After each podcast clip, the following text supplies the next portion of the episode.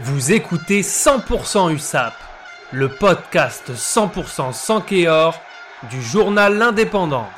Bonjour à tous, bienvenue dans 100% USAP et je suis avec Guillaume Richaud. Salut Fred. Le patron du service des sports de l'Indépendant. Alors Guillaume, avec tout ce qui s'est passé ces derniers jours à l'USAP, tu as souhaité faire un point sur la situation. On t'écoute. Oui, je pense qu'il fallait faire un point puisque ça a pas mal bougé depuis samedi soir euh, et la défaite euh, à Clermont. On l'a dit lundi, euh, dans ce genre de situation, avec trois matchs perdus pendant que Brive en a gagné trois et donc un recul à la 14e place et à 7 points du, de, cette 13e place synonyme d'Access Match. Donc depuis dimanche matin, le président François Rivière, le directeur général Bruno Roland et les administrateurs du club ont pas mal consulté et c'est allé assez vite. Alors comme souvent avec l'USAP, tout s'est un peu emballé, euh, donc c'était bien aussi de, rétablir un peu ce qui s'est passé. L'objectif était de savoir euh, où en était euh, le groupe. Est-ce qu'ils avaient encore confiance en leur coach? Est-ce qu'ils avaient envie de se battre pour leur coach, pour le staff Et puis pour essayer d'obtenir le maintien? Parce que l'objectif aujourd'hui, c'est encore ça. Et il y a quelques éléments favorables, notamment le calendrier, avec sur les six prochains matchs, quatre réceptions. Donc potentiellement des choses à faire.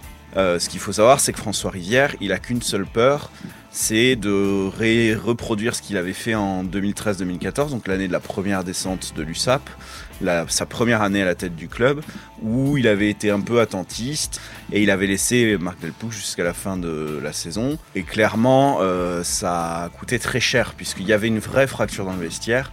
Le club était descendu en, en Pro D2.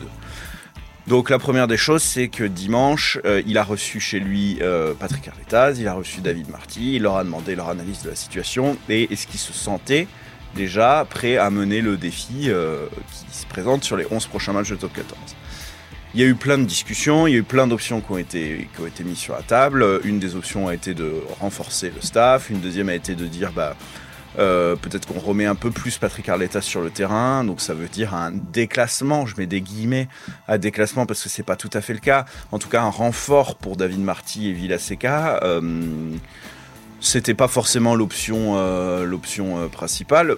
Patrick Arletaz et David Marty, qui sont deux amoureux de ce club, ont dit que si le staff, le président, les administrateurs estimaient qu'il fallait qu'ils partent, ils étaient prêts à partir. D'accord. Patrick Carletas, il a déjà prouvé en 2014, il était adjoint. À l'époque, au moment de la descente, il avait démissionné. D'accord. Il n'avait pas pris l'indemnité, il n'était pas allé au prud'homme. C'est assez rare, hein, des, des comme ça. David Marty, son amour pour le club, euh, il est indéfectible. indéfectible et on l'a déjà prouvé. Euh, voilà, il l'a déjà prouvé à de nombreuses reprises. Il était aussi resté au moment de la descente, alors qu'à l'époque. Il était un des plus grands joueurs français et il était resté. Donc euh, voilà, ça là-dessus il n'y a pas débat. Euh, derrière, euh, le président a reçu les joueurs. Donc d'abord, il a échangé avec Mathieu Acebes. Ensuite, il a échangé avec une délégation de 7 joueurs menée par Mathieu Acebes, dans laquelle on a euh, les vice-capitaines, donc Piulafa Salélé, Tom et Cochard. on a des, des, enfants du club, Lucas Bachelier et puis le tout jeune Sacha Lautrian. Et puis on avait quelques cadres, donc c'est notamment qui était là. Et donc l'idée c'était pareil, de consulter pour voir est-ce que les joueurs étaient encore derrière le staff, s'ils n'avaient pas lâché. Parce que dans les autres clubs cette saison ça a bougé, donc il y en a eu deux, hein, c'est mmh. facile. Il y a eu Brive et il y a eu Clermont. Dans ces deux clubs, les joueurs avaient lâché le staff. Donc à partir du moment où le joueur lâche le staff, euh, bah, c'est trop compliqué. Là c'est pas le cas. Et les joueurs ils ont été très clairs. Ils ont dit on veut continuer avec ce staff. Et on veut se battre. Ben, ils ont décidé de, continuer euh, comme ça de lancer ce qu'ils appellent une opération commando. Il faut gagner euh, en gros 6 des 11 prochains matchs. Qu'est-ce que ça veut dire pour eux lancer une opération commando? Parce que bon, qu'est-ce qui peut changer avec les mêmes hommes? Qu'est-ce qu'ils vont faire? Là, à la place du staff, à la place des joueurs, la confiance, en tout cas le staff, il a tous ces joueurs qui ont dit bah nous, on veut continuer avec ce staff. Bon, c'est quand même un élément fort de motivation. On cherchait un électrochoc, c'est euh, quand même un soutien qui est incroyable d'avoir de, tous les joueurs qui disent euh, bah, nous on veut continuer avec ces gens-là. Donc ils veulent se battre et, euh, et, donc du coup ils se mettent en opération commando.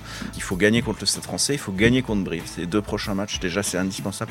Il faudra gagner contre Pau. Et après, il y aura deux réceptions qui seront aussi euh, très importantes. Il y aura Bayonne et puis la réception de Montpellier. Donc il faut, voilà, il faudra gagner, il faudra gagner tous ces matchs-là. On se retrouve bientôt, Guillaume. Ouais, on se retrouve bientôt. Retrouvez cette émission et toutes nos productions sur Radio Indep et en podcast sur l'indépendant.fr, nos réseaux sociaux et votre plateforme de streaming favorite.